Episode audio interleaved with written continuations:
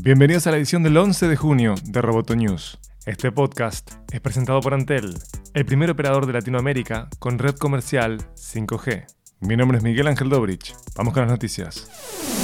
El lunes comenzó la Code Conference de Recode en Arizona. En la primera jornada del evento, Kara Swisher y Peter Kafka dialogaron con las cabezas de los equipos de Instagram y Twitter, la CEO de YouTube, el CEO de Amazon Web Services y el CEO de Harley Davidson. Tanto Twitter como Facebook y YouTube enfrentan desafíos continuos en relación a la forma de lidiar con el discurso del odio y la desinformación en sus plataformas. En la Code Conference, Villagade, quien es la principal asesora legal de Twitter y supervisa su brazo de políticas, dijo, Creo que hay contenido en Twitter y en todas las plataformas de redes sociales que contribuyen a la radicalización, sin dudas. Y agregó, también creo que tenemos muchos mecanismos y políticas vigentes que aplicamos muy eficazmente para combatir eso. Por su parte, la CEO de YouTube, Susan Wojcicki, dijo estar de acuerdo con bajar contenido de la plataforma, pero no cree que sea una buena idea evaluar videos antes de que sean subidos a YouTube.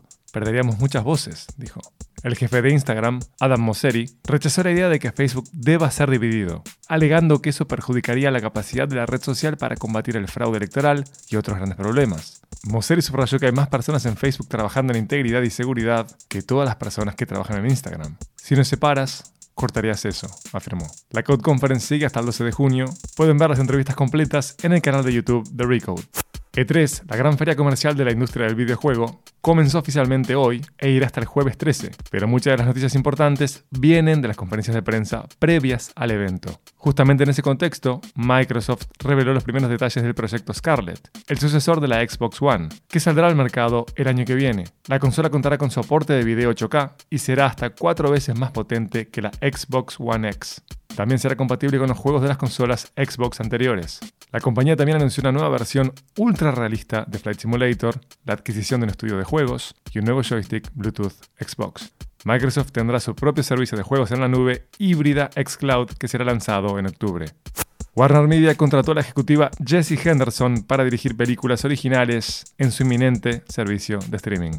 Henderson fue anteriormente copresidente de FICCO, la compañía de producción iniciada por el director Paul Fig. Por lo tanto, la experiencia de Henderson es básicamente en comedias.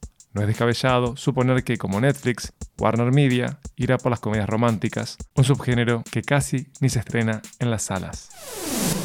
Roboto News es parte de Dovcast te invitamos a seguirnos en arroba amenazaroboto y en facebook.com barra amenazaroboto. Esta edición fue presentada por Antel.